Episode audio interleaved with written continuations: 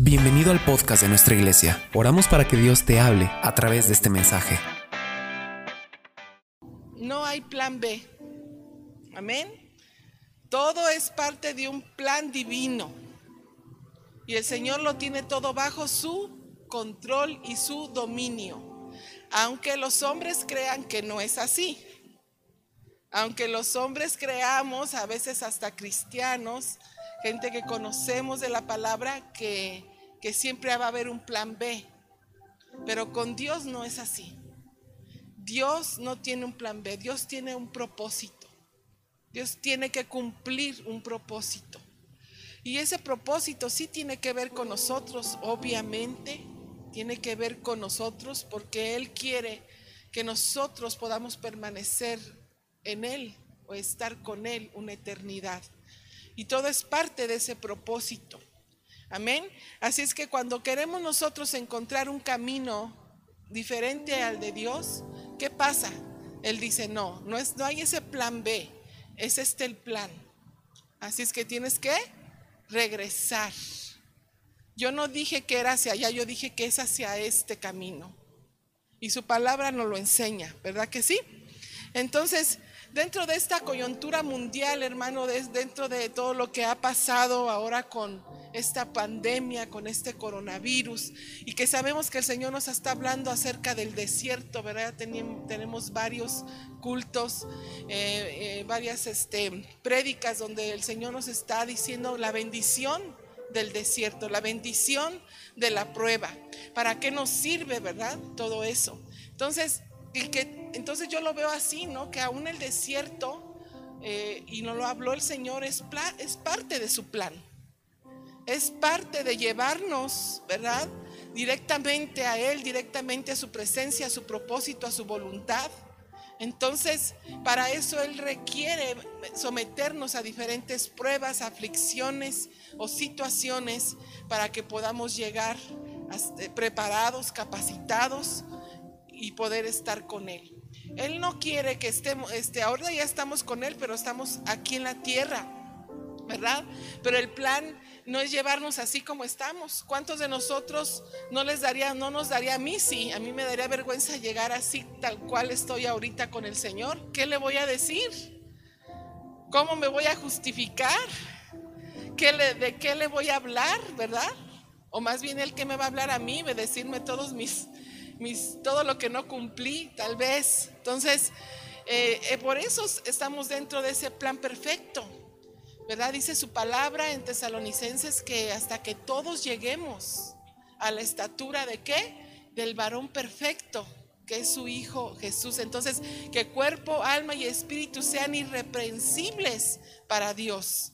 Ahora, esto no es que, que nosotros ya ahorita tengamos que ser perfectos porque estamos en ese plan en ese plan de perfeccionamiento. Para eso nos está sirviendo el desierto, para eso nos está sirviendo la prueba, para eso nos está sirviendo la pandemia, para eso nos está sirviendo el dolor, para eso nos está sirviendo, ¿verdad? Todas las aflicciones o situaciones que incluso podemos pasar como iglesia.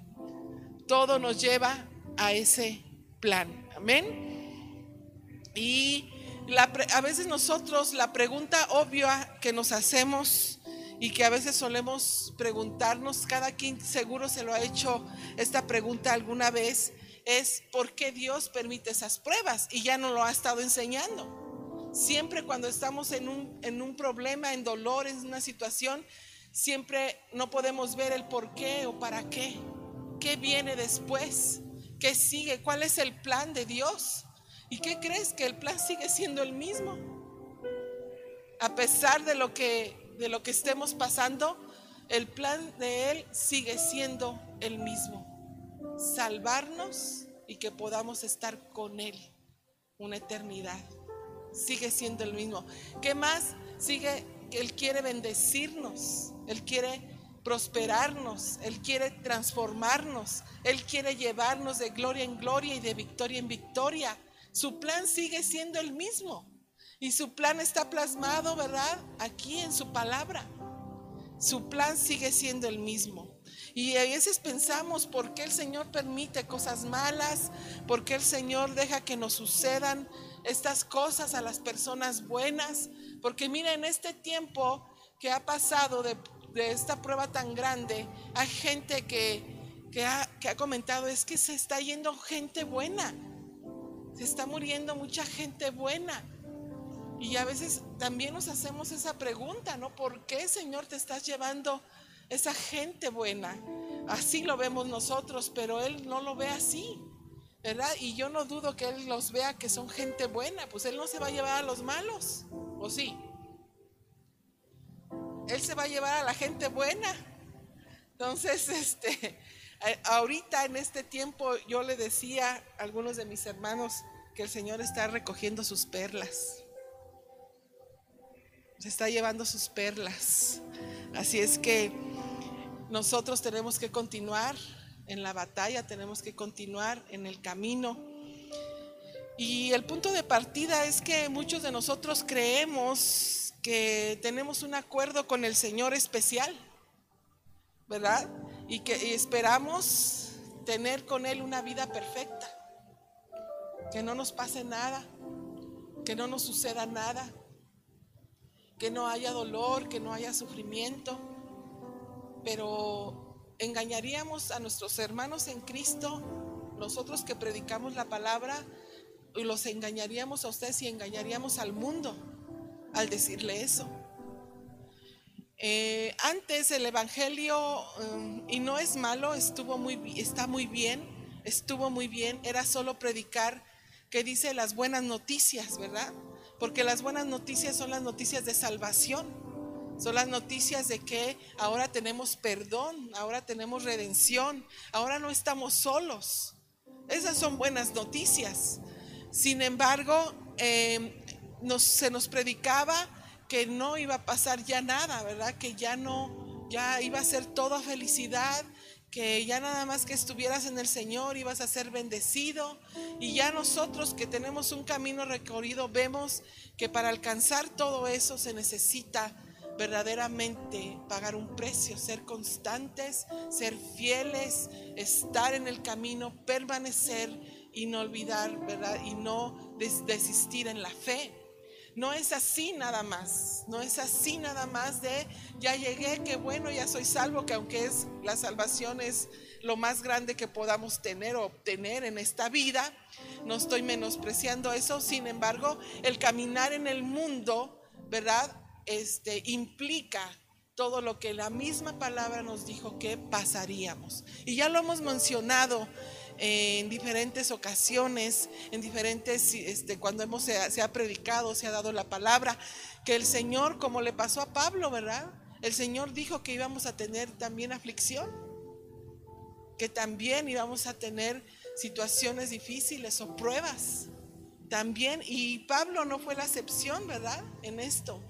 Pablo este, nos enseña en la palabra que él sufrió de todo y que, y que hay una, una palabra clave que él dice que es que fue preparado, preparado en todo, ¿verdad? No fue así nada más, es que ya pues pasé de todo, sufrí de todo y me tocó de todo, pero no fue, no fue para nada, sino fue para una preparación que él mismo también tenía que pasar, que, necesitaba para poder cumplir un propósito y para poder seguir en ese camino donde no hay un plan B, sino que es un solo camino, ¿verdad? Que es Jesucristo.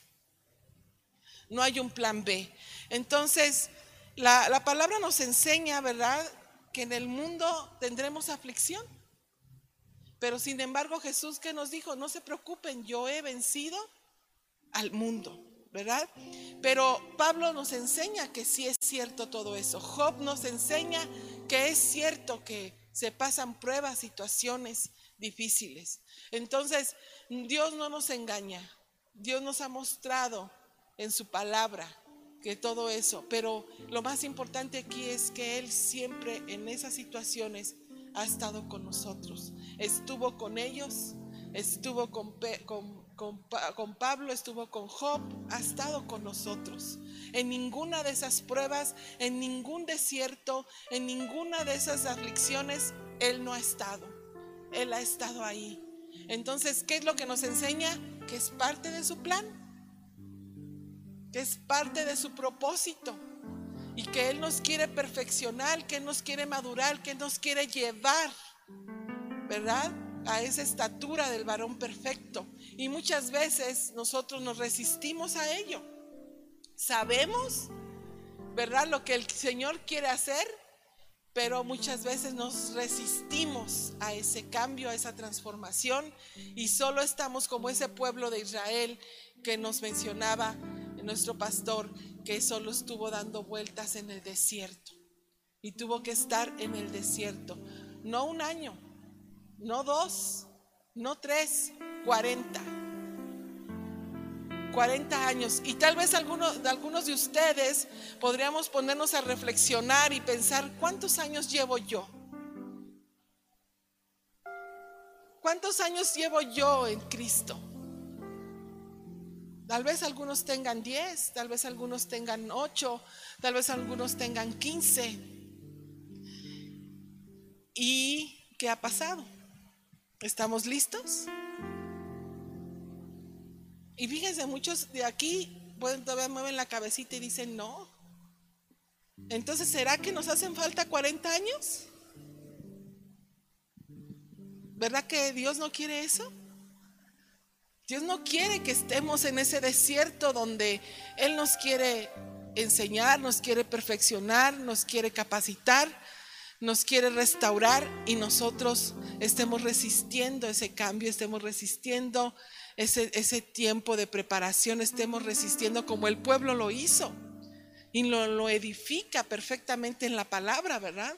Y como algunos desafortunadamente tuvieron que morir en el desierto, sin ver la promesa, sin ver la promesa que el Señor les había dado. Se conformaron con la vida, con lo que se vivía en ese momento con lo que se pasaba en ese momento o simplemente pensaron, pues mejor quiero morir porque ve nomás cuánto dolor, cuánto sufrimiento en este desierto.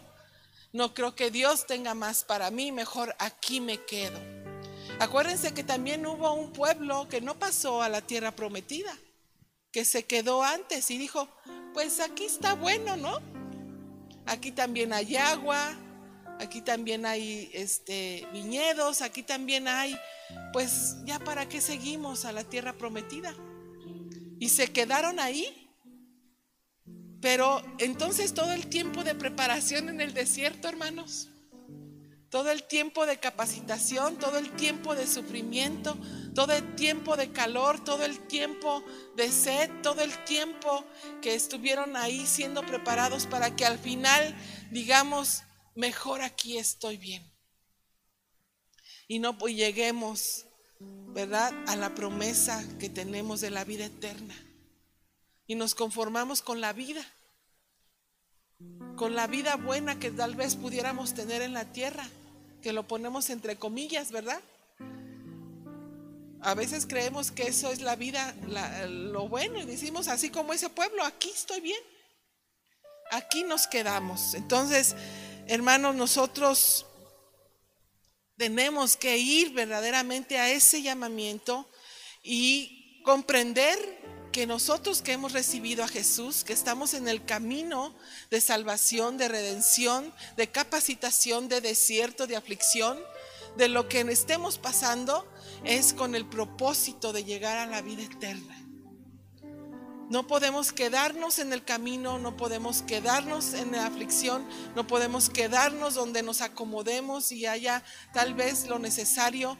Y entonces, lo que dice la palabra que viene para nosotros, esa promesa tan grande que el Señor nos ha hecho a su pueblo, la estamos dejando atrás. Nos hemos conformado solamente con la vida. Y y muchos en, este tiempo, ¿verdad? Este, nos esforzamos y a veces nos excusamos en Dios y pensamos que, que Dios solo nos hace pasar cosas malas. A veces pensamos eso. Y el pueblo, el pueblo de Israel en ese desierto también pensaba eso. ¿Verdad? Y decía, ¿para qué nos trajo aquí? Estábamos mejor allá. Y a veces pensamos que el Señor solo nos hace pasar cosas malas. Pero la Biblia nos enseña, hermanos, que esas cosas malas son para bien, fíjese. El Señor todo lo malo lo convierte en un beneficio, lo convierte en una bendición, lo convierte en un propósito. Y para los que no podamos comprender la palabra, este, tal vez las cosas malas nos hagan tropezar y nos hagan desistir y nos hagan irnos del camino y decir, Dios no cumplió lo que Él dijo que iba a hacer. entonces el Señor podría decir, hijo, pero pues no te esperaste, ¿verdad? Porque yo apenas te estaba preparando, apenas te estaba capacitando, era necesario, el dolor era necesario, la aflicción era necesaria, ¿verdad? Este camino tal vez de obstáculos. Como iglesia lo hemos pasado, lo dije en un principio. En verdad, hermanos, los que tienen con nosotros desde antes de llegar a este lugar saben todo lo que hemos pasado desde que inició la iglesia, tanto en, el lugar anterior como en este lugar, como cuando estábamos en un saloncito que nos prestaron ahí enfrente de la, de la coca. Ya hice aquí anuncio, está ahí por la huerta, pues. Y, no, hombre, una serie a veces parece que los los hermanos en Cristo son nuestros enemigos, ¿no? En lugar de ser nuestros aliados, en lugar de ser nuestros amigos, en lugar de ser este, los que seamos uno para ir juntos a ese llamado que nos hizo el Señor de ir y llevar las buenas nuevas de salvación, parece que son los que usa el Señor también para que nos puedan nos puedan hacer más fuertes, para que nos puedan hacer este menos, menos frágiles, menos, menos este, eh, en fe eh, débiles, ¿verdad? Todo eso los usa, los usa el Señor para que nosotros le demos prueba de permanencia, para que nosotros le demos prueba de resistencia, para que nosotros podamos decirle, pase lo que pase, Señor, aquí estoy, ¿verdad? Y, hemos pasado, hermanos, como, como ministerio, la verdad, de todo y tiempos difíciles, así como pasó Pablo, que decía, decía Pablo, ¿verdad? Decía que él, fíjense aquí, yo lo anoté, dice, fue, fue que fue azotado muchas veces, apedreado una vez, tres veces naufragó, cinco veces estuvo en prisión y por último murió decapitado. Entonces nadie de nosotros, conforme a, la, a, la, a las prédicas o la palabra que nos han estado dando, queremos pasar nada de eso. No queremos pasar este, aflicción, dolor, este, naufragios, eh, persecución, pero lo tenemos que pasar, es parte de nuestra vida y el Señor no nos engañó en el Evangelio, viene en la palabra de Dios, viene que todo eso nos acontecería, pero nosotros vamos por una vida mejor. Amén. Nuestra, la vida no está aquí, la mejor vida no está aquí en la tierra. Todos vamos por esa esperanza de la vida eterna.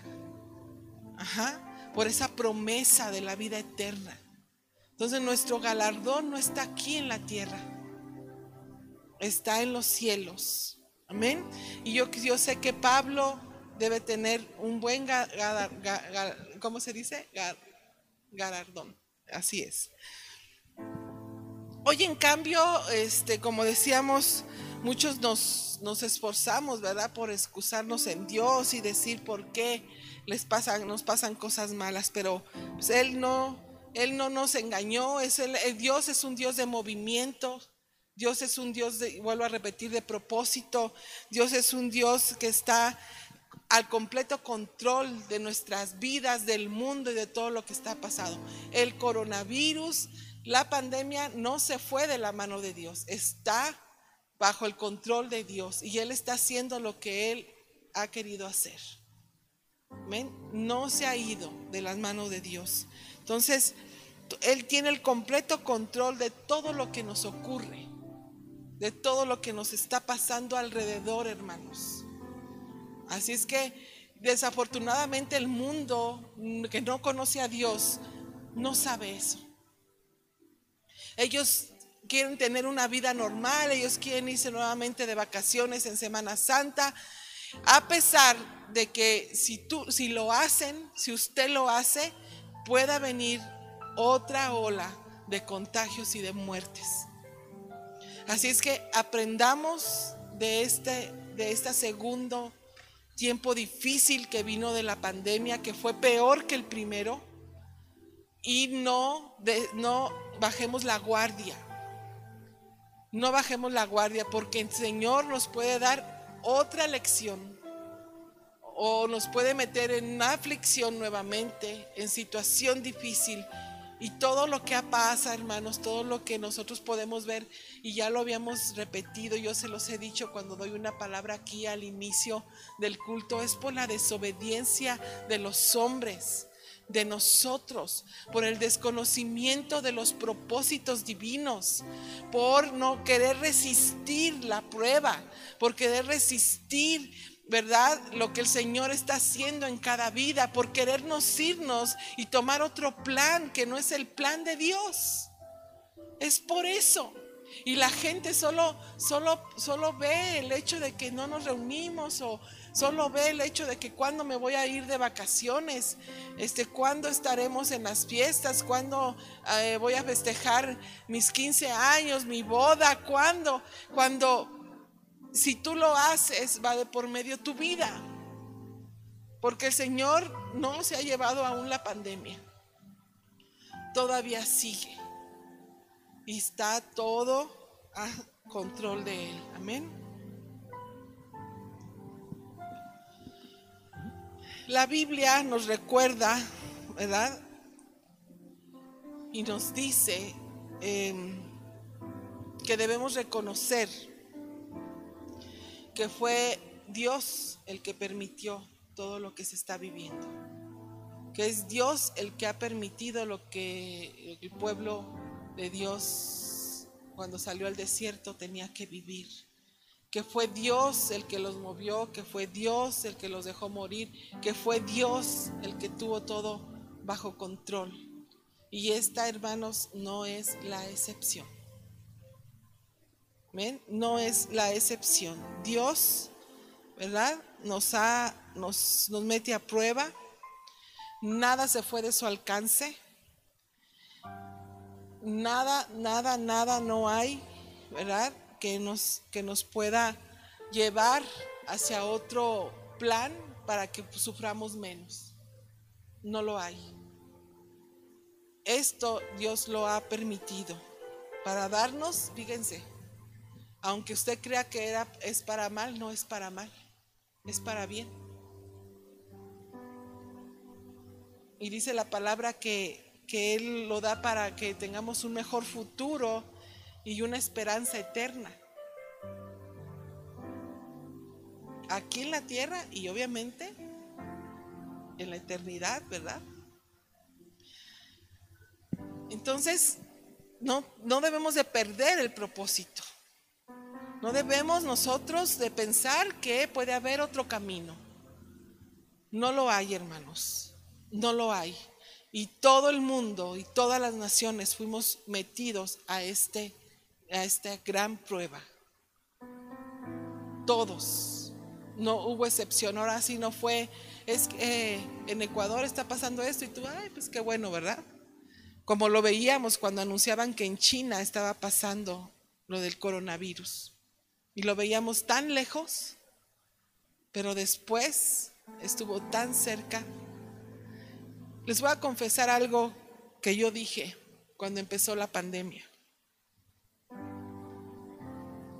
que habló mi boca.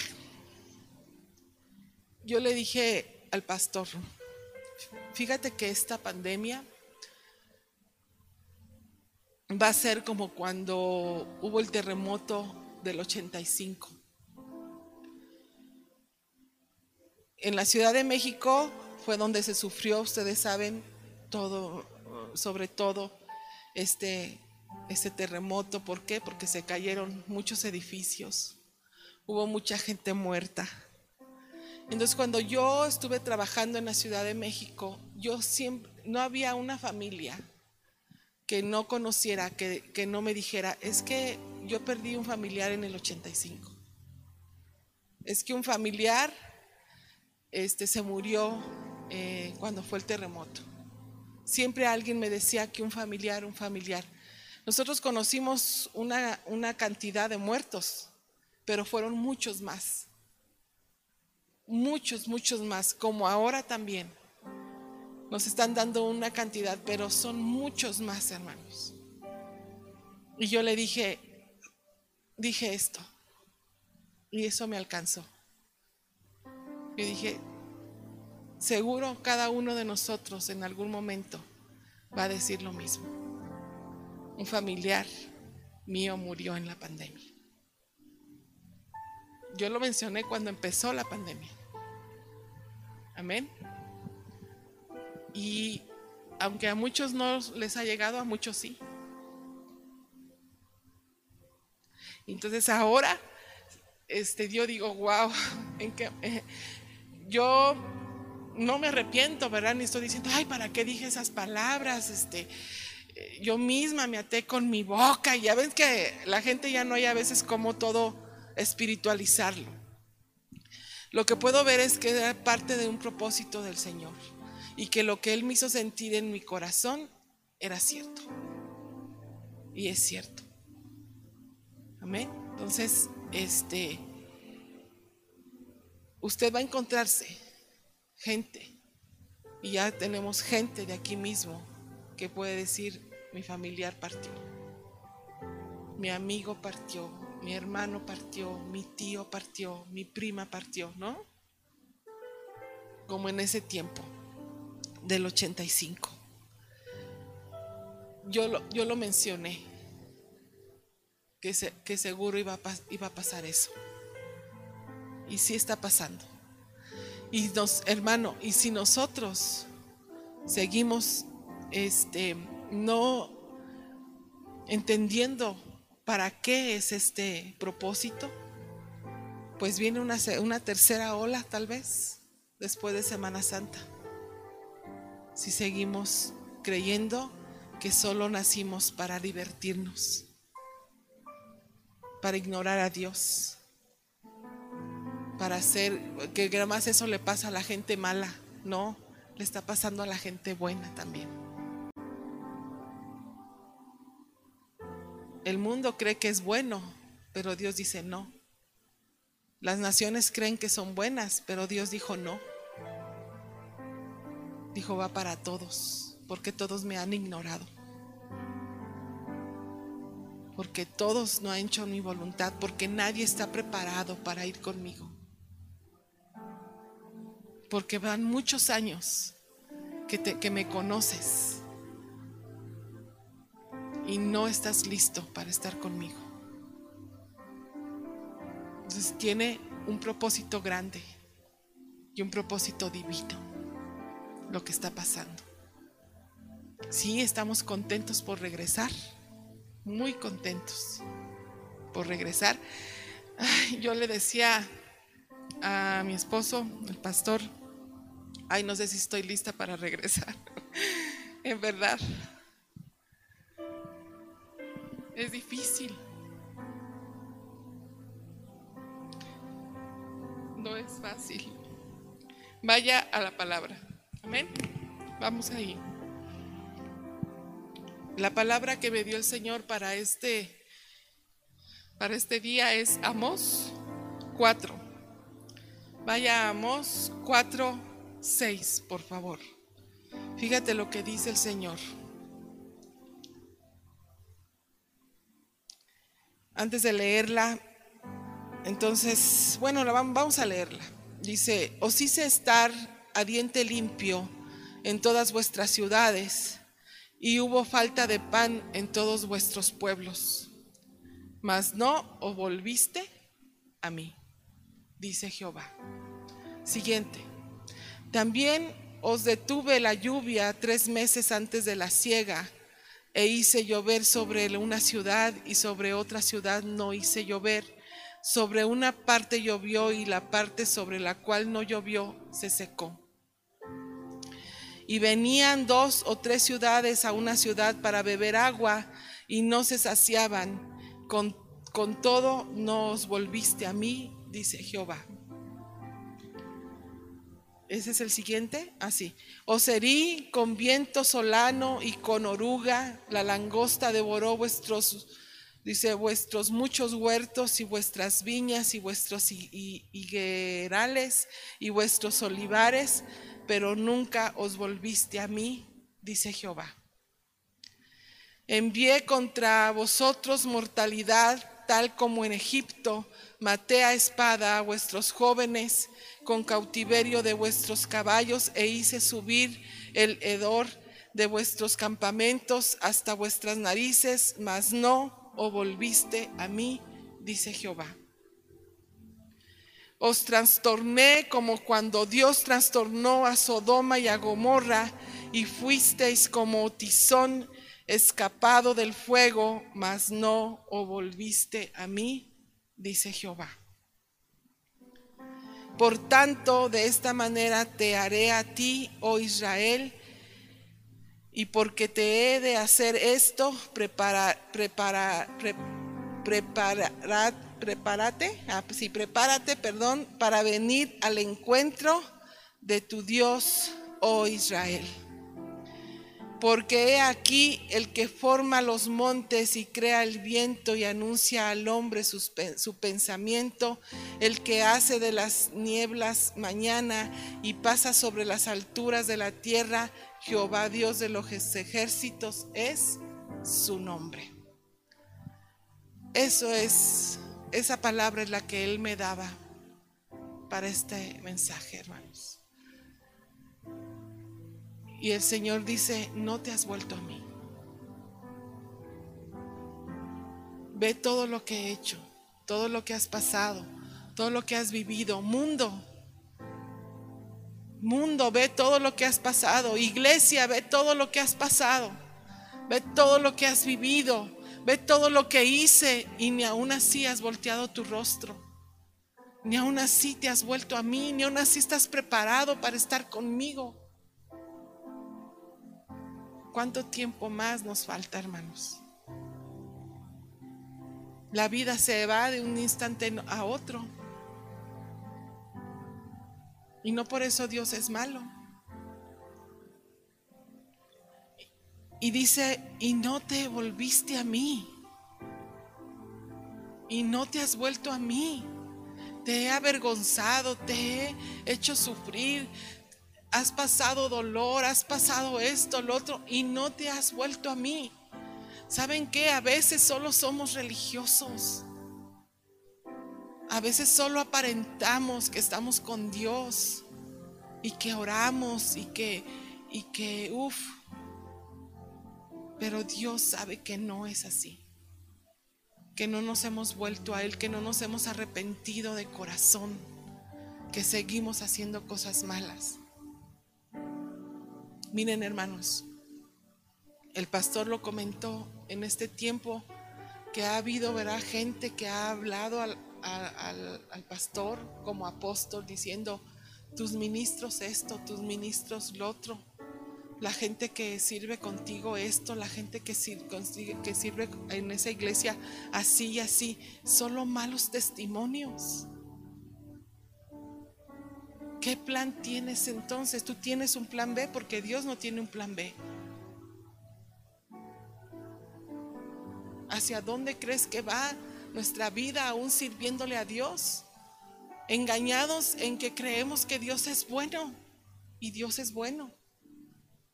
Síguelo creyendo, pero no para solaparnos todo lo que hacemos solo malos testimonios como iglesia. Por eso mucha gente no quiere seguir, no quiere continuar, porque tal vez muchos hemos sido piedra de tropiezo para esa gente. Amén. Entonces, Dios ha estado hablando, Dios le ha estado hablando, Dios quiere verdaderamente que nuestro corazón se, se, volque a Él un corazón limpio, no un corazón con secretos. No un corazón donde no importa que haga las cosas mal, no importa que mienta, no importa que defraude, a fin que Dios es bueno.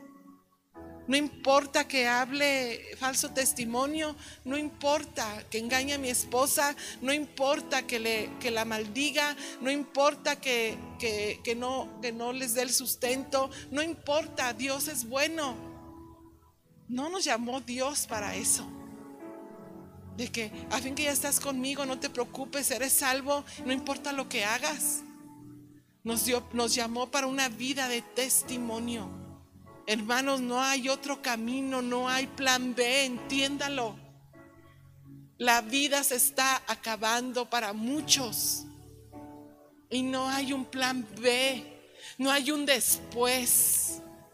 No es después le pido perdón a mi esposa, después la hago feliz, después este, le, le voy a hacer fiel, después le daré de comer, después. No hay un después, entiéndalo. Si usted tiene la oportunidad de hacer el bien al prójimo, hágalo hoy. Haga lo que nos corresponde como cuerpo de Cristo, ser testimonio en nuestra casa, en el mundo, en nuestro trabajo, en nuestras familias, en la propia iglesia.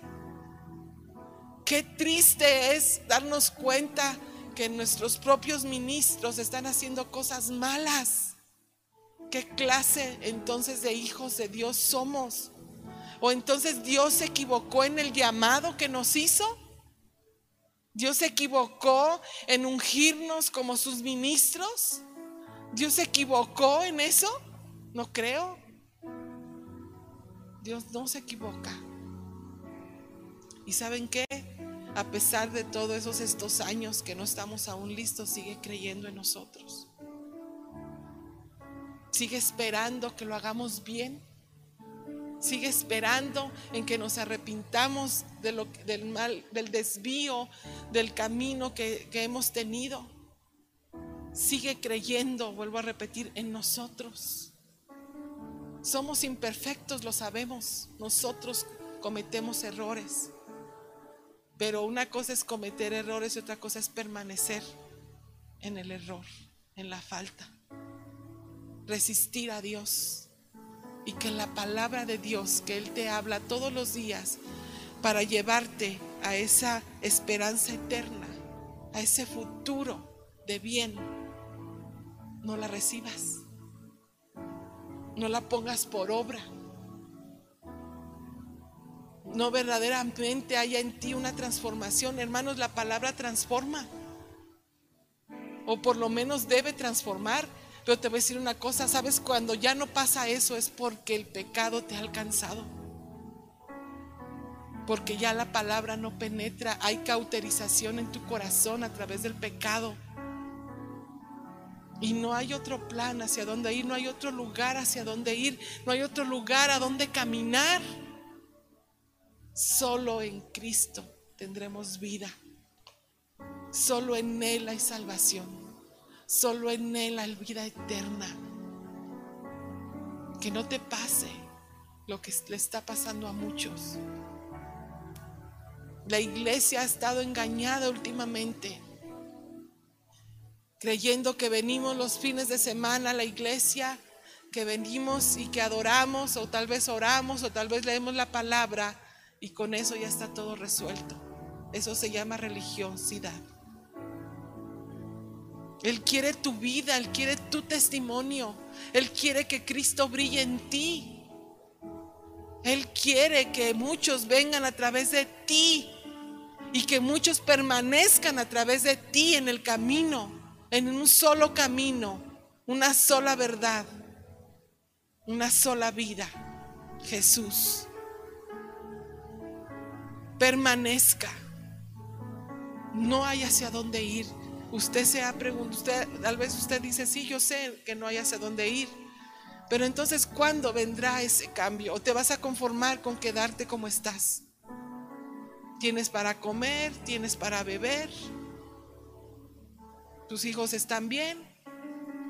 ¿Qué importa agradar a Dios? Creyendo que Él es bueno.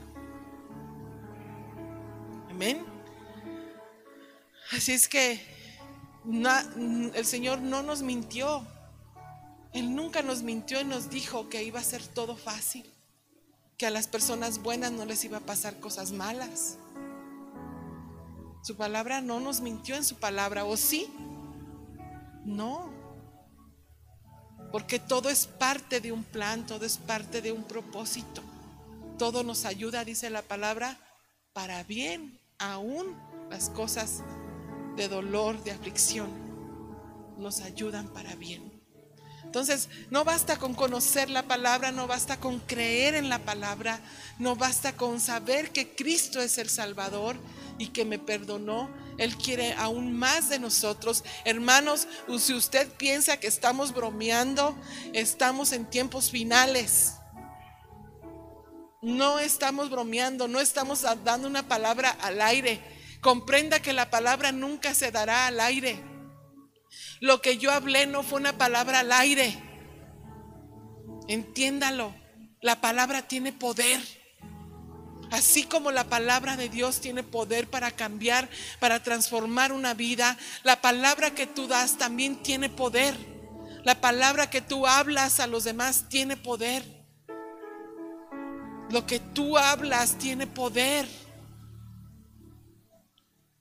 Sí, lo comprendemos y entonces entonces, ¿cuándo vamos a estar listos?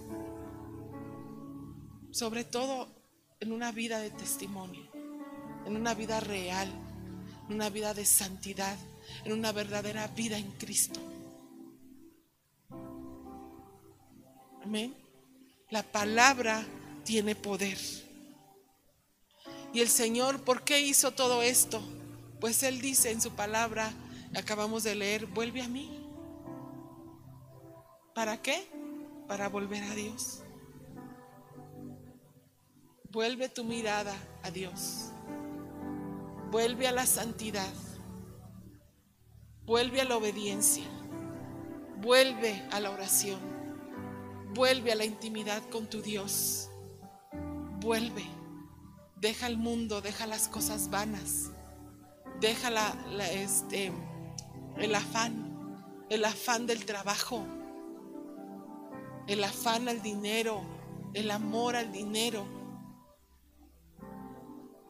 el, amor a las cosas materiales. Hermano, cuando Dios nos lleve, todo eso va a ser vano.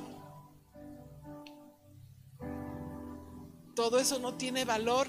Tú le das un valor grande, pero cuando, cuando tú partas con el Señor no tendrá ningún valor. Y en eso puedes quedar tu vida una persona que dijo, este, mira mi casa, la casa que hice, eh, tiene, este, me costó muchos años. Dice, y ahora tiene un valor grande, ya vale tantos millones.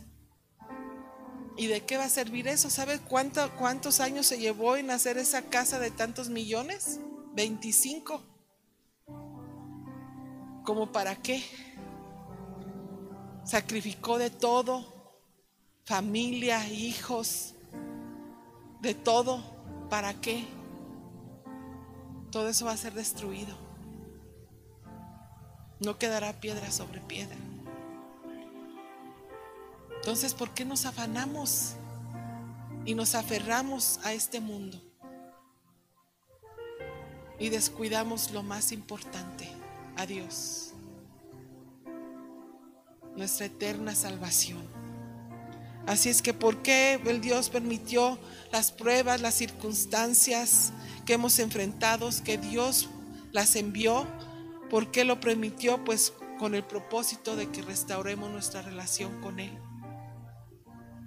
Y mira, qué irónico, la mayoría de la gente se está apartando del camino. Cuando el propósito es otro. El propósito de Dios, de esta aflicción, de este dolor, de estas muertes, es otro. Es para que nosotros podamos restaurar nuestra relación con Él y con nuestro prójimo. La Biblia nos enseña Las situaciones, por ejemplo, como las hambrunas, las plagas, las pestes, las sequías, incluso las guerras y la muerte, estuvieron todas bajo el control de Dios. Y Jesús dijo que eso vendría también. Él lo mencionó, ¿lo recuerda?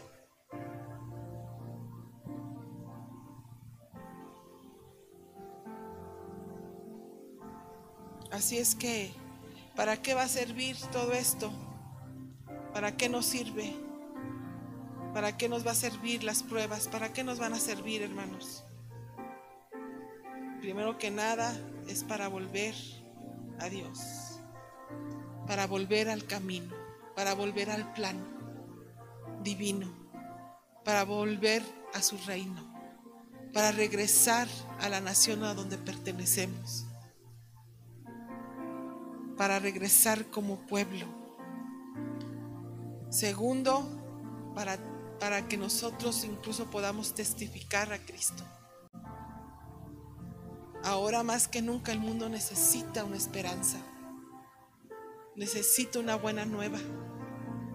¿Y qué está haciendo la iglesia? Desistir del camino. Cuando el propósito no ha cambiado, el propósito de la iglesia es evangelizar y ir y llevar el Evangelio como misionero a todos lados. ¿No ha cambiado o sí?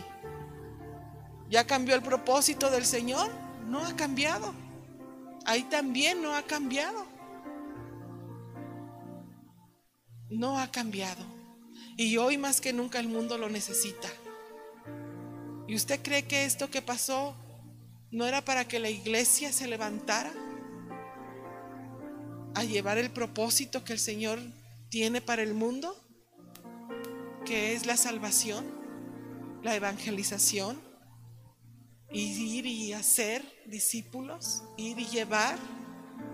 Y la iglesia está desistiendo del camino, o por lo menos está desviada del camino, aunque viene a la iglesia. ¿No? Aunque venimos a la iglesia. Entonces, aprovecha el desierto. Ya nos enseñaron que el desierto es de bendición, que el desierto tiene propósito, que el desierto sacará lo mejor de nosotros mismos, que el desierto nos ayudará a bien. Ajá. Pero no para que resistas a lo mejor solo el sufrimiento, no, hay un propósito aún mayor, divino no para que seas el más fregón aquí en la tierra. No, no, no. Sí, el Señor te prepara, pero no es para solamente para que aquí seas eso. Hay un propósito divino y grande en toda esa preparación. Amén. Dice, ¿para qué más nos va a servir? Anoté para aprender y crecer para afirmar nuestra fe y no desistir, para que la iglesia de hoy cumpla su labor evangelística y misionera. ¿Para qué? Para afirmar nuestra fe. ¿Para qué nuestra familia, nuestros vecinos, nuestros amigos han pasado estos tiempos malos que fueron profetizados en los tiempos de Jesús? Para que vean, vuelvan su mirada a Dios para que su corazón vaya a Dios. Mire, en Lucas 21:10 habla, habló sobre eso Jesús. Entonces, hermanos, no podemos quedarnos atrás. Amén. La esperanza y la paz solo puede ser hallada en Jesús y el mundo la necesita. Entonces yo no quiero que ahora usted solo lo sepa, yo no vine a traerle información. Yo vine hoy a pararme en este lugar para decirle una palabra de parte de Dios. Y sé que Dios les está hablando. Y Dios dice que ya es tiempo que vuelvas a Él. Que es tiempo que de corazón y como iglesia hagamos lo que nos mandó a hacer. Que es tiempo de que en verdad superemos esta prueba y juntos sigamos hasta esa vida que nos espera en Cristo. que es tiempo verdaderamente que no juguemos al Evangelio, ni al cristiano, ni a la religión. Necesitamos ser testigos de Jesús. Necesitamos dar ejemplo de Jesús. Errores siempre habrá. Y la misma la Biblia nos lo ha enseñado. No te estoy diciendo que tienes que ser exactamente perfecto. Errores habrá. Pero no podemos permanecer en ellos porque estamos dando mal testimonio. Mira, el miércoles, no sé, el, pastor comentó que una persona quería hablar con él, ¿recuerdan? Y sí le atendió después del culto, sí llegó. Y esa persona le trajo una palabra de parte de Dios. Y, a veces uno en un principio dice, ay, estos este, hermanos, ¿no? Que eh, siempre creen que Dios les habla, porque a veces así somos y estamos faltando delante de Dios, porque Dios sí les habla a muchos. El que no nos hable a nosotros no quiere decir que Dios nos siga hablando. Amén. Y mire, que cuando Él entregó esa palabra, yo lo volteé a ver y le dije, amén. Le dije, esa palabra te la envió Dios. Y ya le dijo al hermano, amén hermano, la recibo. Voy a orar para que Dios me, me diga entonces, este, interpretarla correctamente y qué es lo siguiente a hacer. ¿Y sabe cuál fue la palabra que él le dio? Que seguro en algún momento él lo va a comentar, porque ya ve que no se calla nada tampoco. este, lo que Dios le dice, él lo, él lo habla. Pero ahorita este, viene al caso por lo que estamos, por lo que estamos exponiendo, amén y es Deuteronomio, eh, creo que 22, 8. Creo que sí, a ver si la pone. Porque ese hermano vino a, a hablar situaciones que él está viviendo con un hermano que fue llevado a un centro de restauración que de repente aquí vienen. Este, y usted sabe, pues a veces pues malas experiencias con los cristianos, con los que decimos, ¿verdad? O usamos el nombre de Cristo para hacer nuestra propia obra. Así lo veo yo. Y no me pusieron la palabra, este, creo que es esa, a ver si, la, si me la ponen por favor, Deuteronomio 22, 8. Ok, ahí está. Fíjese lo que le dijo de parte de Dios. Cuando edifiques casa nueva, harás pretil a tu, a tu terrado, para que no eches culpa, dice, para que no eches culpa de sangre sobre tu casa, si de él cayere alguno. Hay que interpretar esa palabra, amén. Pero ¿qué significa ser pretil? Los que saben de construcción es como poner una protección, ¿verdad? Un, este, como una, una malla, una barbita donde te, tome eso y que la gente cuando, cuando esté en esa casa y se asome, pues no se vaya a caer, ¿verdad? Entonces, este, cuando, cuando, cuando le da esa palabra, yo dije, amén. ¿Por qué, hermanos? Por, por lo que se ha estado viviendo. ¿Qué está pasando? Está pasando que el pastor, como Jesús, como pastor de ovejas, él ha extendido el amor y la misericordia a muchos. Como, como, como hace Jesús, así lo quiere y él lo hace. Pero Dios ahora le está diciendo, ten cuidado. Ten cuidado, tienes que proteger la casa. No cualquiera puede dar la palabra, no cualquiera puede hablar de Cristo, no cualquiera puede servir en representación mía. Porque si alguno cayere, si no, si no pones esa protección, si alguno cayere, la sangre le será demandada. Pero si lo pones, no tendrás culpa. explico? Y entonces en ese de que no te preocupes, dale chance, cayó que se levante. Porque así es Dios.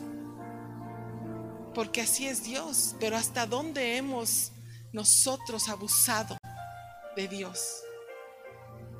Él dice, te estás equivocando, soy bueno, pero no te voy a permitir. Dice que Él no tendrá por inocente al culpable. No lo tendrá por inocente. Y nos estamos equivocando en creer que solo es misericordia, solo es misericordia, solo es misericordia, solo es amor, solo es misericordia. Y aunque yo sé que Dios habla muy fuerte a través de la palabra para que nuestras vidas estuvieran corregidas y ordenadas, pero no lo están. Y Él lo está, lo está llamando a que cubra la obra que Él está levantando. Eso es lo que Él está está hablando. Bueno, al menos yo así lo interpreto. Tal vez el pastor les dará una interpretación más cuando les hable de esta palabra. Porque si ves el siguiente versículo, ya ven que siempre en la Biblia tenemos que leer, ¿verdad? También este para el contexto del saber del por qué se está hablando esta palabra. Pero si ves el siguiente versículo, mira lo que dice. El 9 no sembrarás tu viña con semillas diversas. No sea que se pierda todo, tanto la semilla que sembraste como el fruto de la viña. Y esas semillas diversas, hermanos, dice mucho. ¿De qué tipo de simiente somos? ¿De cuál? que aquí puede haber muchas semillas, mil, dos mil, quinientas, seiscientas, no sé. Dice, no lo hagamos con semillas diversas, de una sola semilla, de una sola simiente. Y esa debe ser conforme a Cristo. Porque se supone que ahora Él es el que vive en nosotros. Porque el que dice no sea que se pierda todo, tanto la semilla que sembraste como el fruto de la villa. Y le digo, esa palabra es de Dios, la que le vinieron a traer al pastor. Claro que es de Dios. Porque hemos abusado, hermanos. Abusamos de Jesús y abusamos de nuestro pastor, ¿verdad? Y Él es, y Dios es bueno, sí. Y Dios da oportunidades, sí. Es cierto, pero también habla una palabra como esa a sus ministros. Le dice, hey, ¿qué estás haciendo? Ya te estás pasando. Y si no pones orden, esa sangre te puede ser demandada. Si no pones protección, de que no cualquiera entre, no cualquiera esté en esa casa, no cualquiera sea simiente de esa casa. Y no porque vaya a ser excepción de personas, ¿eh, hermanos, no estoy hablando eso. ¿Sí me puede comprender? No sé si yo me estoy explicando. No es por hacer obsesión, no, pero los que servimos, los que somos de casa, los que representamos a Jesús, no podemos ser de otra semilla. Porque si no, entonces se perderá todo. ¿De qué va a servir todo el esfuerzo, todo el sacrificio, todo lo que hemos vivido como iglesia, como ministerio? Si nuestro corazón está este, desviado hacia otras cosas, no nos importa nuestro prójimo, no nos importan las almas, seguimos haciendo cosas malas delante de Dios. Y todavía decimos, ¿por qué enviaste esto, Señor? ¿Por qué la pandemia? ¿Por qué el coronavirus? ¿Por qué? No se escapó nada de la voluntad de Dios. Todo está dentro de la voluntad de Dios. Hay un propósito. Y si tú estás con vida y si tu familia está con vida, bueno, pues arrepiéntete. Ven a Cristo, vuelve a Cristo, vuelve a la oración, Vuelve a buscar su rostro, vuelve a la palabra, vuelve verdaderamente a ser espiritual. No aparentemos lo que no somos. Porque todo se puede derribar de un momento a otro. El Señor nos está llamando a poner protección a su obra. Porque, las, porque también estamos dando, al dar más testimonio hay tropiezo. Hacemos blasfemar a los enemigos de Dios, de Jehová, como le dijo a David. Acuérdense que a David le perdonó su pecado, remitió su pecado, le dijo, no te preocupes, ese ya te lo perdoné. Tú merecías morir, pero no moriste. Pero por cuanto hiciste blasfemar a los enemigos de Jehová, te vendrá guerra.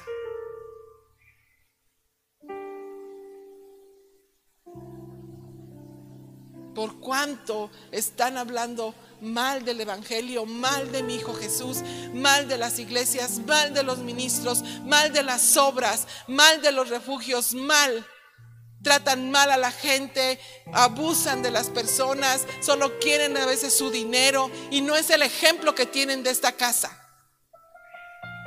No es el ejemplo que tienen de sus pastores. Les hemos dado ejemplo de fe, de ejemplo de testimonio, aún en las peores pruebas. ¿Cuándo, hermanos? ¿Hasta cuándo, iglesia? valdrá la pena todo el sacrificio. Yo no estoy jugando a la iglesia y creo que el pastor tampoco. Estamos con un propósito. Y el propósito te alcanza a ti, alcanza tu familia, alcanza tus generaciones. Un propósito grande, un propósito divino, un propósito de salvación, un propósito de bendición. Por eso estamos aquí. No queremos tu dinero. Queremos tu vida, nos importa tu vida, nos importa tu familia, nos importa dónde vas a llegar cuando mueras, dónde vas a estar cuando partas. Nos importa, aunque muchos puedan decir que no. Sabemos que el diablo usa a todos, los que se dejan porque aún hermanos en Cristo se dejan usar por el diablo para derribar las obras, para derribar a los ministros. A mí, gente, luego que hay que la pastora, que mira los zapatos que trae, que ya se compró otro vestido, que es, que soberbia, que nada más anda ya de compras como si, uff, que no sé qué. Y yo, uff, si en verdad me conocieran, si en verdad te conocieran, hermanos, no hablarían así. No hablarían así. Pero ¿saben qué? Que se dejan usar por el diablo para derribar su obra, para derribar al ministro que a veces está aquí enfrente y no se raja y no nos rajamos. Y hablan solo cosas que no entienden, que no saben. Y aún los hermanos en Cristo se dejan, que hermanos en Cristo se dejan usar por el diablo. Ustedes saben, a veces no sé si usted se mete a la red, luego a la red han enviado cada comentario, cada cosa del ministro. Han dicho barbaridad y media que tú dices, wow, sí entiendo que es el diablo, porque solo el diablo puede hablar así. Porque es nuestro adversario, porque es nuestro enemigo, porque nos quiere muertos porque nos quiere derribar, pero no un hermano en Cristo debería hablar así.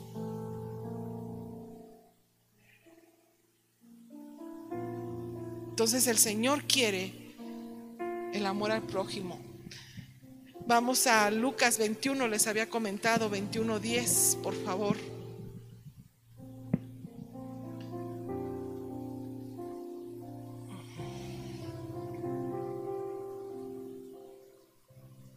Si es Lucas 21, 10. Ah, puedes ponerla en la versión, perdón, en la versión traducción lenguaje actual, creo que es la que tengo. Ah, no. Bueno, a ver, ahí la vamos a leer. Entonces les dijo, se levantará nación contra nación y reino contra reino. Siguiente y habrá grandes terremotos y en diferentes lugares hambres y pestilencias y habrá terror y grandes señales del cielo. Pero antes de todas estas cosas os echarán mano y os perseguirán y os entregarán a las sinagogas y a las cárceles y les seréis llevados ante reyes y ante gobernadores por causa de mi nombre. Y esto será ocasión para dar testimonio. Entonces esto también nos va a servir, hermano, para dar testimonio, para ser testigos de lo que Dios hace de lo que Dios es. Amén. Entonces Jesús lo dijo, la Biblia lo enseña. Entonces, todo esto que hemos pasado de desierto, todo lo que está pasando las naciones, todo lo que ha pasado la iglesia, todo lo que han pasado los ministros, ¿cuántos ministros, hermanos, muertos ya por el coronavirus? Muchos. Muchos han partido con el Señor.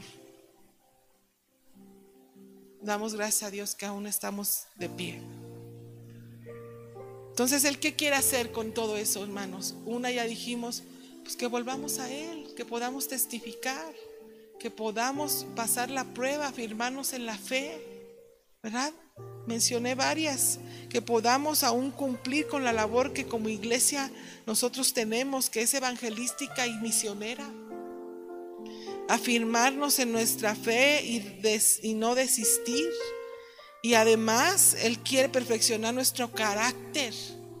Él quiere este, que seamos reafirmados o como dice la palabra, refinados como el oro. Eso es lo que dice la palabra. Y que incluso cuando estemos en medio del fuego, de las pruebas, hoy más que nunca las podamos nosotros dar gloria a Dios y alabar a Dios en todo. Y que las decisiones que nosotros podamos tomar, podamos nosotros tomar en cuenta a nuestra familia, a nuestro prójimo, para poder llevar verdaderamente el nombre de cristianos, de que Cristo vive en cada uno de nosotros. Amén. Podamos compartir con gozo, podamos compartir con tranquilidad, podamos estar nosotros comportándonos con nuestro prójimo como debe ser, a la altura de Cristo, al llamado que Él nos ha hecho. Amén. Dice la palabra de Dios en Primera de Pedro 1.7, dice, en Reina Valera, por favor, 1.7 dice, para que sometida a prueba vuestra fe, muchos, dice, mucho más preciosa que el oro, el cual, aunque perecedero, se, se prueba con fuego, sea hallada en alabanza, gloria y honra cuando sea manifestado Jesucristo. Ahí está la palabra, hermanos. Amén. ¿Y para qué más nos va a servir? Para que seamos un pueblo para su gloria. Para glorificar a Dios, al Rey de Reyes y Señor de Señores. Un pueblo que verdaderamente pueda ser testimonio de que fuimos creados para la gloria de Dios. Que verdaderamente somos un pueblo que, que somos una ofrenda y somos una alabanza a Dios. Eso es lo que Jesús está esperando de nosotros, de su iglesia. Es donde Él este, espera que haya valido la pena su sacrificio. Eso está esperando nuestro Dios. Yo lo siento en mi espíritu, en mi corazón, que eso espera el Señor. Por eso muchos piensan que tarda en venir. Pero no tarda en venir, hermanos no estamos listos para encontrarnos con Él. Pero Él no tarda en venir. Y a pesar de las señales, a pesar de todo lo que se está manifestando, todavía creemos que tenemos chance. Que como para el año 35 de, nuestro, nuestra conversión, ahora sí ya vamos a hacer lo que Él nos está pidiendo cuando tenemos todo el, entendimiento, toda la capacidad, todo el recurso que Él nos ha dado a través de, del Evangelio para hacer ese cuerpo, ese pueblo que, Él necesita que sea para gloria, para gloria de Él, para la gloria de su reino. Amén. Si vamos a Amós, ya ves que le leíamos cuatro o fue seis. Amós 6, ahora vamos a Amós 4, por favor. Sí, es también 4, fue 4, 6, pero ahora quiero leer. Amós 4, 13, donde dice que fuimos creados para la gloria de Dios, no solo para, nuestras, para nuestra gloria, no es para nuestra gloria, es para la gloria de Dios. Amén dice así, dice, porque he aquí el que forma los montes y crea el viento y anuncia al hombre su pensamiento, el que hace de las tinieblas mañana y pasa sobre las alturas de la tierra, Jehová Dios de los ejércitos, es su nombre. O sea, todo es de Él y para Él, para su gloria. Entonces, no enfoquemos humanamente, enfoquemos espiritualmente, el porqué de lo que estamos viviendo. Si lo enfocamos humanamente, pues obviamente podemos ser desviados, podemos permanecer en sufrimiento y en dolor y no entender el por qué ni para qué. Pero si lo enfocamos en el Espíritu, en la palabra, en lo que Dios nos ha estado hablando, en lo que Dios anunció, en lo que Dios dijo que quiere y que debe y que quiera y que va a hacer, entonces Dios en todo esto está su mano. En todo lo que estamos viviendo está Él. Nada se le ha escapado de su presencia. No hay otro plan, hermano. El plan de Dios sigue siendo el mismo. No ha cambiado porque Él es el mismo ayer, hoy y siempre. Así es que estamos cerrados en creer que en nuestra propia sabiduría las cosas pueden ser de otra manera. O que no importa que esté haciendo mal a mi prójimo, no importa que esté representando mal al reino, no importa que esté blasfemando el nombre de Jesús, Dios de todas maneras es bueno y me va a dar chance. ¿Qué les parece la palabra que le acaban de dar al pastor? Es buena, ¿no? Entonces, nosotros tenemos, somos parte de esa obra. Nosotros somos testigos de Jesús somos parte de lo que se está haciendo en este ministerio, entonces el Señor nos está demandando. Sí, sí, debes seguir siendo amoroso, debes de seguir siendo misericordioso, pero entonces, ¿qué pasó con el testimonio? ¿Qué pasa con el obrar en las personas? ¿Qué pasa con el tropiezo de las personas? ¿Qué pasa? Yo sé que a la gente le es fácil hablar, pues porque no es ministro, ¿verdad? Como oveja es muy fácil poder este, juzgar, pero sabemos que Dios nos ha llamado a ser testimonio y no justificarnos en los errores de otros, sino vernos a nosotros mismos. Amén, hermanos. Entonces Dios quiere que nosotros podamos aprender de este desierto. Dios quiere que aprendamos de las pruebas, de las circunstancias, que aprendamos que el virus, el coronavirus, tiene un propósito, que no seamos gente irracionales. ¿Por qué tendremos que morir antes de tiempo? Dice el Señor. ¿Por qué habréis de morir antes de tiempo? En algunos puede pasar eso. ¿Me explico? Nada se sale de la voluntad de Dios. Así es que quiero leerles nuevamente para terminar. Quiero leerles nuevamente completo Amos 4, 6 al 11. El Señor dice, vuelve a mí ve todo lo que está pasando. Mundo, ve todo lo que está pasando. Gente que no conoce a Cristo, ve todo lo que está pasando. Iglesia, ve todo lo que yo he permitido, todo lo que está bajo mi mano, todo lo que está bajo mi voluntad y no te has vuelto a mí. Vuelve a mí.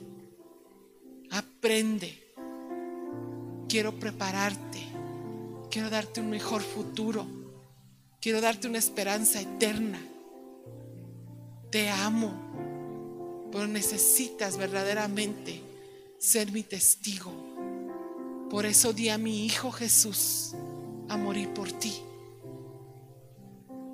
Por eso envié a mi amado Hijo para salvarte a ti. He apostado todo por ti. Vuelve a mí. Vuelve iglesia. Vuelvan los que me han conocido. Vuelvan. Este propósito se tiene que cumplir porque si yo envié lo que está pasando, tengo que cumplir el propósito por el cual lo envié.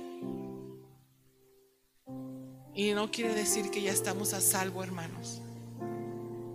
Amén. Dice la palabra, concluimos. me la pusieron ahora en traducción, déjela leo a ver qué dice ahí, cómo está. Dice, cuando les hice pasar hambre, en ninguna ciudad había de comer. Pero a pesar de eso, ustedes no se arrepintieron. Yo, el Dios de Israel, les juro que así fue. Siguiente. Tres meses antes de la cosecha decidí no enviarles lluvia, mientras que en una ciudad llovía, en otra no caía ni gota de agua. Unos campos quedaron empapados mientras otros quedaron resecos. Los que no tenían agua iban a las ciudades que sí tenían, aunque no lograban calmar su sed. Pero a pesar de eso, ustedes no se arrepintieron. Yo, el Dios de Israel, les juro que así fue. Y en la otra versión dice, y no te volviste a mí, ¿verdad? Yo destruí sus cosechas y acabé con sus árboles frutales. Yo envié sobre sus campos grandes plagas de saltamontes y calientes vientos del desierto, pero a pesar de eso ustedes no se arrepintieron. Yo, el Dios de Israel, les juro que así fue.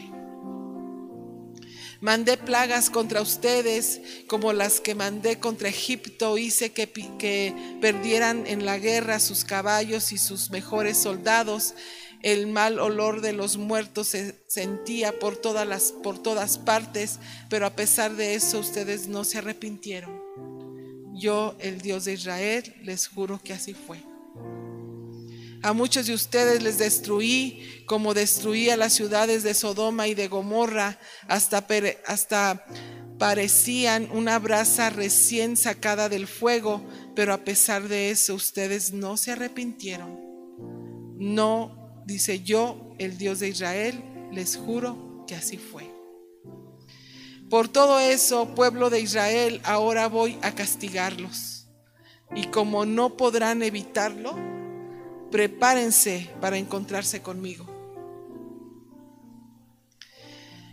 Yo soy quien hizo el viento y las montañas, yo soy quien convierte la luz en día y el día en oscuridad.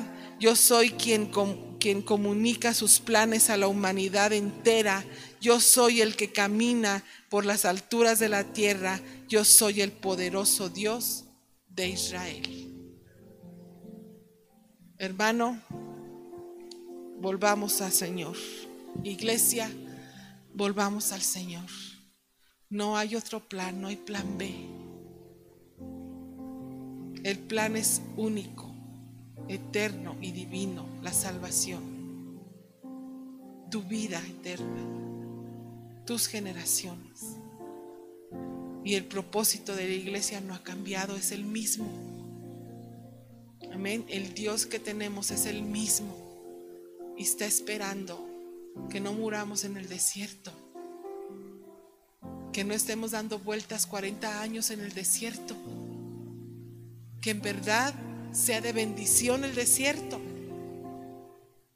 que en verdad eso nos haga volver a nuestro Dios, que en verdad nos prepare para toda circunstancia, toda situación, como a Pablo, como a Job, como a David.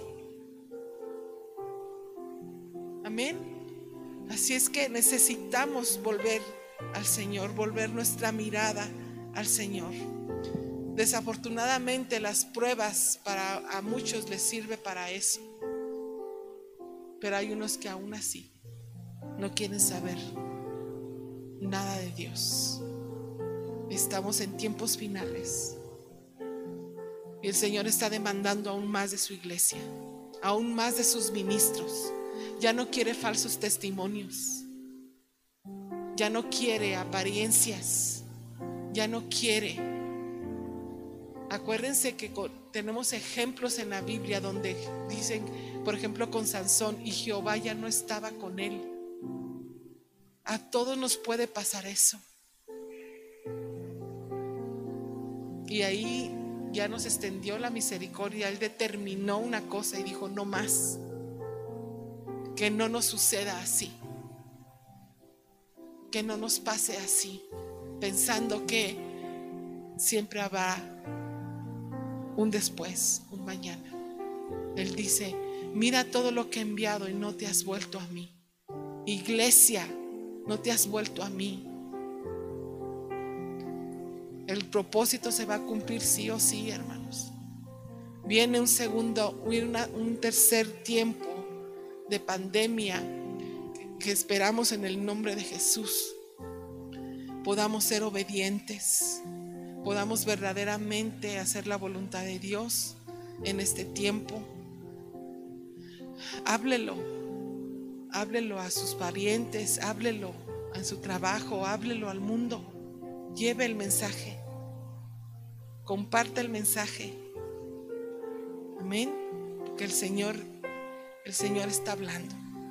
El Señor te está hablando. El Señor está hablando a su iglesia y a todas las naciones, pero no quieren muchos escuchar. Ahorita ya todos están volcados a la vacuna, hermanos, con vacunas, sin vacunas, si Dios determina y Dios quiere cumplir un propósito, Él lo va a hacer. Te la pongan o no te la pongas. En las manos de Dios estamos, en la voluntad de Dios estamos. Nada se sale de su voluntad, todo está bajo su control. Gracias por escuchar este mensaje. Comparte y suscríbete. Para más información de nuestro ministerio visita www.amoryrestauracionmorelia.org.